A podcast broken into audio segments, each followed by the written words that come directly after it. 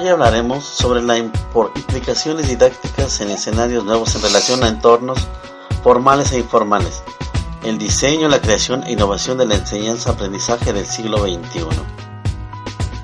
Se conoce que los procesos de innovación y las experimentaciones sobre los nuevos escenarios de aprendizaje propiciados por la evolución de las tecnologías de red pueden situarse en la zona de tensión entre la tradición didáctica, de donde podemos lograr sus fundamentos y la necesidad de adaptarse a la actualidad, lo que supone incorporar cambios metodológicos y en muchos casos condicionados por las características tecnológicas de los entornos emergentes de comunicación donde se desarrolla el proceso didáctico. Ahora bien, las instituciones de educación, especialmente las de educación superior,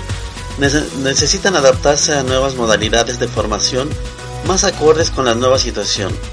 desde las aulas convencionales unidas a través de la red hasta grupos de trabajo colaborativo en contextos totalmente a distancia,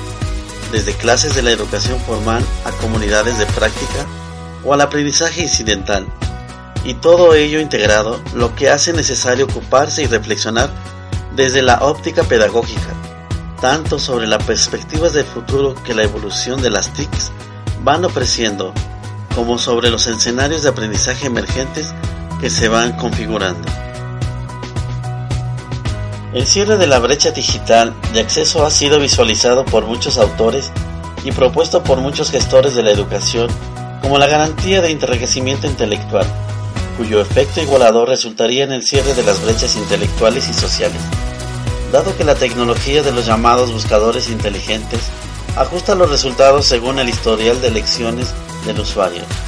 se muestran resultados, resultados pobres para los que sistemáticamente seleccionan sitios de escaso interés intelectual y ricos para los que seleccionan páginas intelectualmente relevantes, tendiendo a anclar el usuario en su nivel intelectual. Se concluye que el uso de los entornos virtuales educativos en la práctica áulica y la integración de los mismos eh, del Internet y las redes sociales resultará relevante no solo en la división de clases del futuro, sino en la movilidad social entre clases intelectuales. Para concluir, el diseño y aplicación responden a la necesidad de individualizar a cada alumno en un contorno digital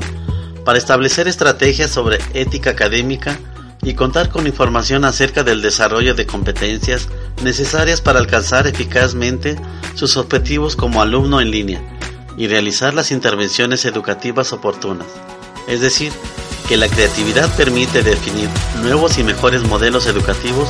en los sistemas y entornos de aprendizaje virtual.